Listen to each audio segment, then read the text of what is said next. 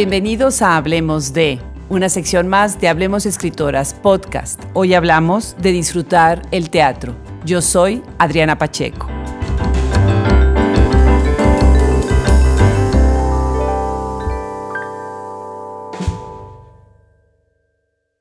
Pues bienvenidos a una emisión más de Hablemos Escritoras Podcast en su versión Hablemos de, y hoy vamos a hablar de disfrutar el teatro. Y para ello Estamos platicando con Fernanda del Monte, una experimentada crítica y dramaturga. Bienvenida al programa de nuevo, como siempre, en esta soleada mañana de mayo. ¿Cómo estás, Fer? Bien, ¿tú qué tal, Adriana? ¿Cómo estás? Pues contentísima de platicar sobre teatro, que tan necesario es, ¿no? Necesitamos ir al teatro y, llevar a todo mundo. A ver, platícame. ¿Qué, ¿En dónde estás tú ahorita? ¿Qué estás haciendo con el teatro?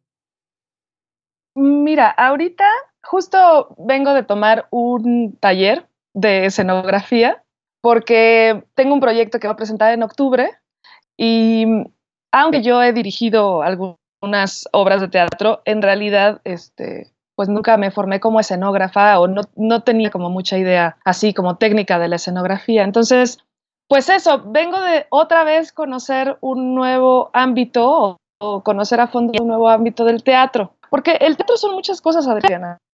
O sea, el teatro, el teatro son como, o sea, son actores, pero también es escenografía, iluminación, música, eh, escritura. Eh, se dice que el teatro son todas las artes juntas, ¿no? Y todas las artes juntas. Todas las artes juntas, eso me gusta. y realmente son todas las artes juntas. O sea, real, o sea, tú puedes dedicarte, si eres arquitecto, puedes dedicarte a la escenografía. Eh, si eres escritor, puedes dedicarte a la dramaturgia. Si eres actor o bailarín, puedes dedicarte a la escena. Eh, si eres un director que, no sé, que le gusta la plástica, puedes crear eh, grandes plásticas en el teatro, ¿no? Entonces, como que yo siento que el teatro tiene todas las artes y por eso es difícil y por eso es fascinante.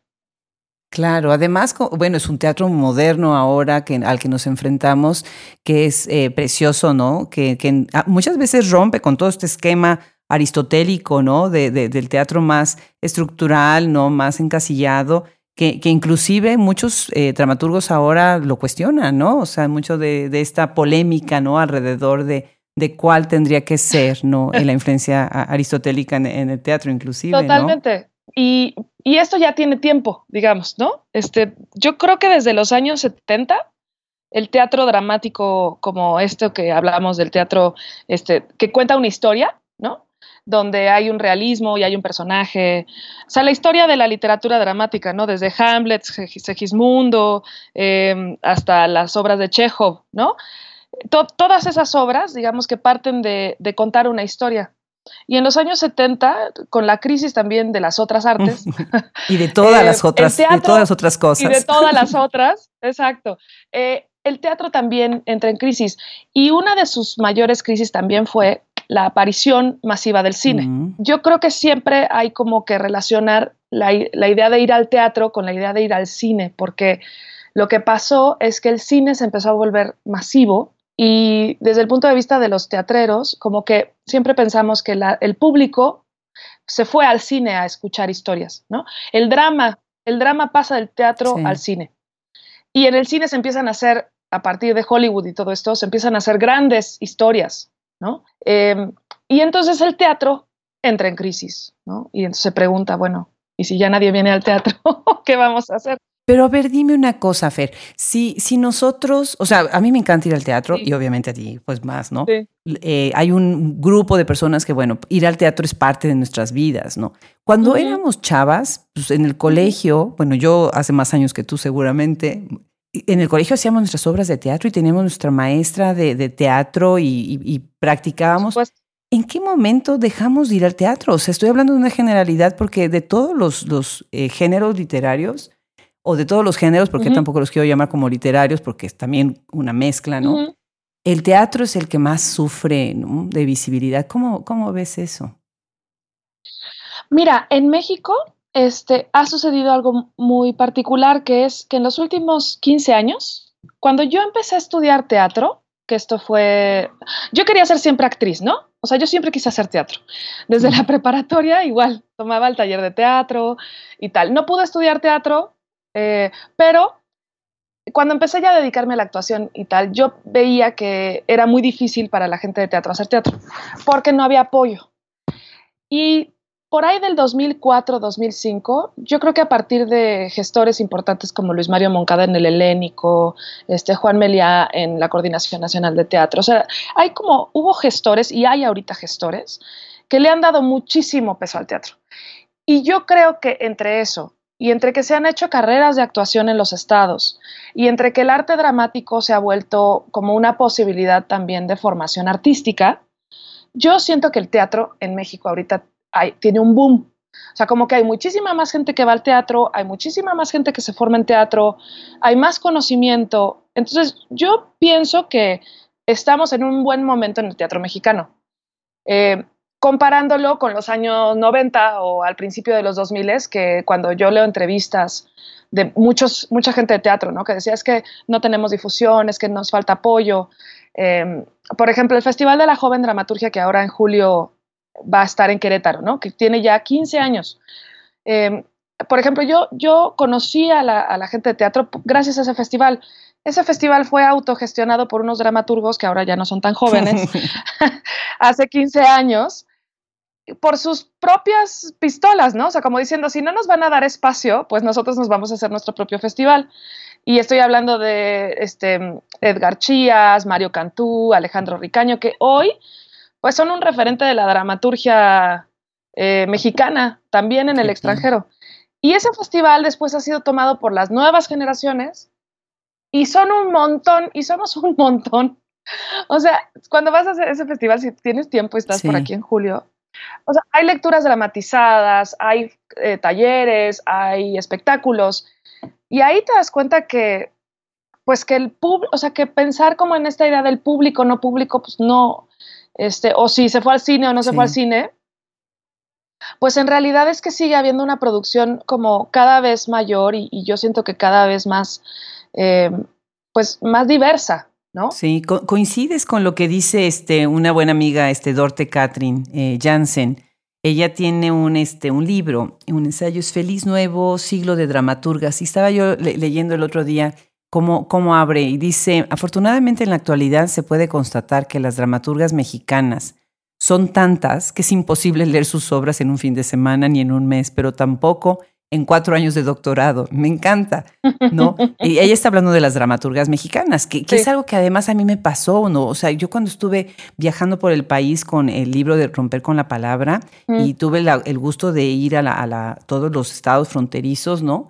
Eh, pues vi una efervescencia de, escritoras, de dramaturgas impresionante, unas puestas en escena que, bueno, o sea, están eh, Tristana Landeros, que ya tiene, bueno, pues más tradición, más tiempo, ¿no? Pero, por ejemplo, nuevas como Marina Herrera.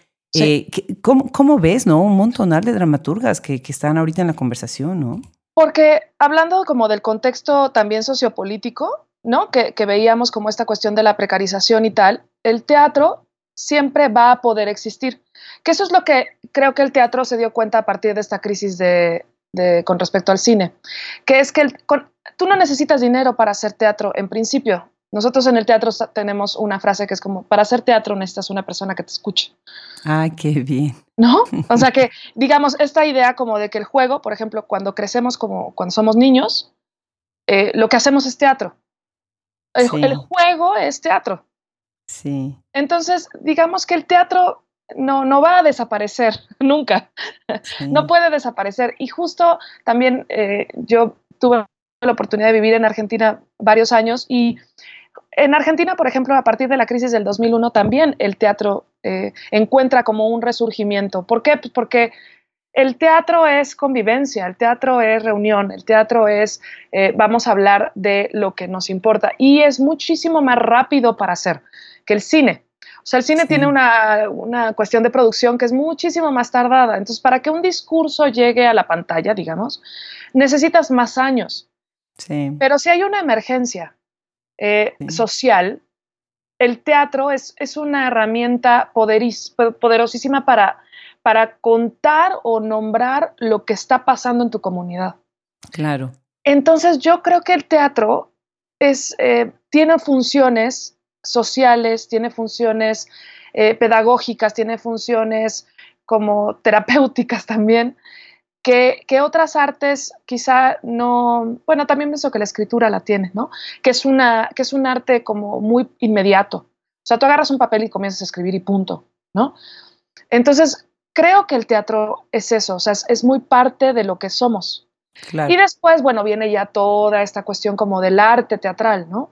Que ya sería como la especialización y eh, como una búsqueda poética más profunda, que creo que algunos en un punto les interesa y entonces van más allá, y otros se pueden quedar en un teatro comunitario, en un teatro colectivo, en un teatro este, más, digamos, por hobby o por, o por necesidad, ¿no? Que sería como otras áreas del teatro.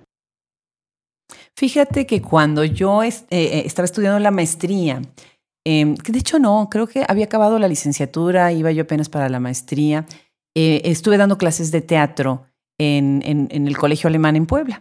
Y, y, fue divertidísimo, porque además, bueno, yo lo que quería es que los chicos aprendieran cosas que fueran sobre todo, bueno, el core de lo que es el teatro, ¿no? Y me acuerdo que montamos la obra de seis personajes en busca de, de, un autor. Sí, increíble. Que a mí me fascina. es increíble, es increíble. Y mira, la emoción de ver a los chavos, como tú dices, nada más, nada más cuando ensayaban, de que entre ellos se vieran. O sea, ellos eran su mismo auditorio, obviamente, y su público, ¿no?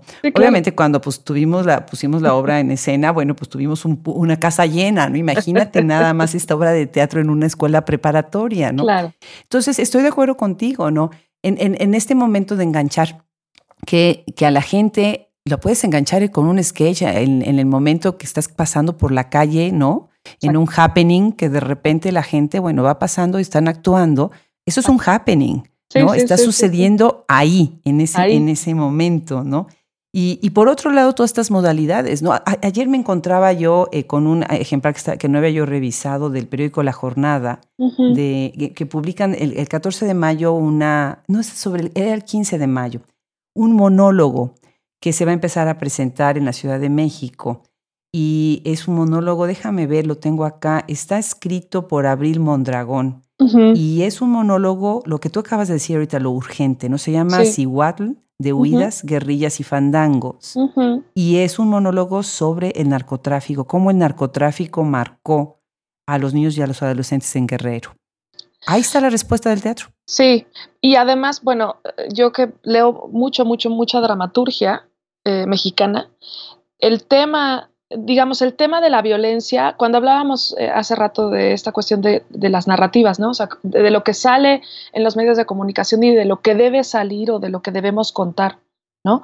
Eh, en el teatro, los temas son muchísimo más concretos, ¿no? Porque no tienen que pasar por un productor que te dice que sí o no, ¿sabes? O sea, no hay filtro. Es tú con tu grupo haces tu obra de teatro y hablas de lo que a ti te importa en ese momento y punto, ¿no? Entonces, la violencia, la precariedad, la soledad, la enfermedad, o sea, todos esos temas salen todo el tiempo. Si, si uno va a la Muestra Nacional de Teatro, que es como un festival que se hace en cada estado cada año, la cantidad de obras, además de, como dices tú, de diferentes formatos, ¿no? O sea, ahí te das cuenta que el teatro para nada es solamente esta gran producción comercial que tiene la escenografía bellísima y la iluminación y la actriz este, conocida de la, de la televisión. O sea que también es un tipo de teatro y está muy bien y que existe y tal, pero hay muchísimo teatro que se hace con otras intenciones, con otras, para nombrar como temas que luego hay gente que, por ejemplo, cuando termina una obra, te dice, gracias porque hace mucho no pensaba en esto. ¿No? o sea, me acuerdo cuando la última obra que, monté hace unos años sobre Sor Juana, una amiga que casi nunca va al teatro, ¿no? Pues claro, como tiene su amiga que hace teatro, ya sabes, ¿no? Mónica, ven. y fue, ¿no? Y me dijo, es increíble que me, o sea, me di cuenta que hace cinco años que no me sentaba a pensar. Sí, sí, sí. Así, porque es una mujer que tiene seis hijos, así literal, y tiene una vida muy activa y complicada y es, efectivamente nunca se da el tiempo para sentarse a ver otra cosa. Y lo que a veces pasa con las series o con el cine y tal es que los discursos son lo que queremos escuchar. Entonces son como paliativos. Porque si no, no, no, no, no llenarían las salas. Exacto, son paliativos en el sentido de no me gusta mi realidad, entonces veo series. Yo hago eso, ¿no? O sea, yo veo series porque porque es eso, porque llego cansada de, todo el día. A menos que te eches la serie de narcos y entonces ya terminas que dices, necesito. pero hasta la serie de narcos está matizada, o sea, porque si yo te llevo a ver una obra, no sé, de mi amigo Ángel Hernández, este, ahí sí, digamos, ¿no? O sea, sale como la sangre y, o sea, es decir, que el teatro también es cruel, ¿no? O sea, Antonio Artaud decía eso, es como te muestra crudamente y cruelmente algunas cosas que uno no quiere, no quiere enfrentar, ¿no? Claro. Entonces también para el teatro se necesita tener cierto estado de ánimo, también, ¿no? Y cierta, cierta actitud, ¿no? Fíjate que hace poco eh, mandé un artículo que eh, a Perodáctilo, una revista que tenemos en la universidad que me encanta, eh, y le puse ir al teatro lo que necesitan los que prometen acabar con la violencia contra las mujeres, el fenómeno de la escena teatral en el norte de, México. Y de verdad es que si, si, nuestros, o sea, las personas que toman decisiones, ¿sí?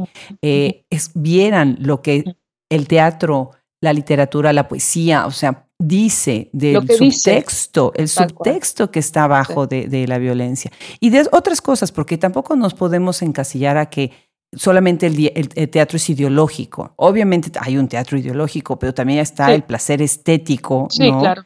En donde tú ves que hay dramaturgos que son, dramaturgas que son impresionantemente eh, talentosos, ¿no? Sí, hay mucha belleza. y eso, y eso es eso es muy lindo porque para mí es la mezcla, o sea, yo creo que me dedico al teatro y siempre vuelvo al teatro porque es una mezcla entre belleza, profundidad y discurso.